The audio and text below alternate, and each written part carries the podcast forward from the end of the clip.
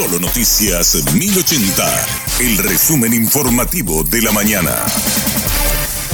Hola, soy Susana Arevalo y este es el resumen informativo de la mañana. Qasem Mohammad Hijazi, requerido por la justicia de los Estados Unidos por lavado de dinero proveniente del narcotráfico, pagó 368 mil dólares a Amílcar Fretes, hijo del presidente de la Corte Suprema de Justicia, Antonio Fretes. El contrato fue firmado el 30 de septiembre de 2021 y, si no se lograba una solución satisfactoria para el mandante, es decir, evitar la extradición, se debía devolver el dinero.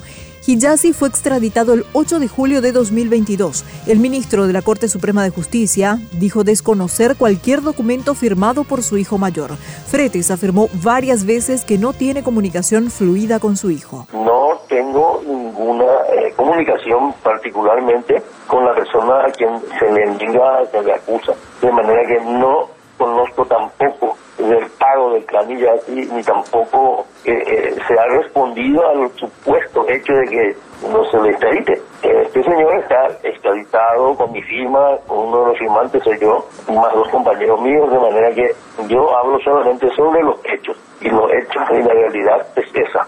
Amílcar Fretes admitió que el hijo de Hijazi le pidió interceder ante su padre para evitar la extradición. Afirmó que el pedido se hizo después de la firma del contrato y que este se negó rotundamente. Dijo que su padre, Antonio Fretes, no tenía conocimiento del hecho. Admitió también que se reunió con Hijazi, quien se molestó por la negativa de Fretes de mediar para evitar la extradición. Una semana después de la firma del contrato, allí ellos me aprietan, me dicen, queremos que nos hagas esto ¿entendés? Y a lo cual yo le dije y le fue bien, le fui bien claro, no, yo esto no voy a hacer. Él no está ni en conocimiento de esta firma de contrato que yo tuve con Sharif y yo no voy a no voy a pedirle porque él no va a estar de acuerdo. Yo creo que en ese momento ellos también se molestaron conmigo, no sé. En ese momento se cortó la comunicación porque no eh, yo no, no, iba a acceder a lo que ellos me pidieron. Luego el señor Iyasi fue el que a mí me habló y allí fue el que el señor Iyasi me pidió que yo devuelva esa plata que supuestamente se había entregado. El senador Pedro Santa Cruz pide juicio político para la fiscal general del Estado y para el ministro de la Corte, Antonio Fretes. El también miembro del Consejo de la Magistratura afirma que la fiscalía sabía de la existencia del contrato firmado entre Hijazi y el hijo de Antonio Fretes. Esto es inadmisible, inadmisible que el presidente de la Corte y la fiscal general del Estado estén en un contubernio de esta naturaleza, ¿verdad? Creo que tienen que iniciarse rápidamente el juicio político, tal como Sandra Guiñones como el doctor Frete. No pueden salir por la puerta grande, ¿verdad? Es grave, es lo que pasa en nuestro país. El sistema judicial funciona de esta manera y creo que habría que cambiar esa situación. Ojalá que podamos tener un fiscal que defienda a la sociedad, que pueda velar por el patrimonio público, no como esta fiscal corrupta y creo que debería estar preso después de esto. Lo mismo pasa con el presidente de la Corte Suprema de Justicia y también no puede salir por la puerta grande.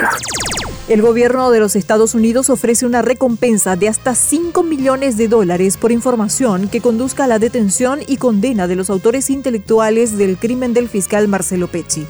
El anuncio lo hizo el propio embajador estadounidense en Paraguay, Mark Otsfield, en Palacio de Gobierno, tras una reunión con el presidente de la República, Mario Abdo Benítez. El gobierno de los Estados Unidos, en apoyo al gobierno de Paraguay, ofrece una recompensa de hasta 5 millones de dólares estadounidenses por información creíble que conduzca a la detención y o condena de las personas que conspiraron para participar en el asesinato del fiscal paraguayo Marcelo Pecci.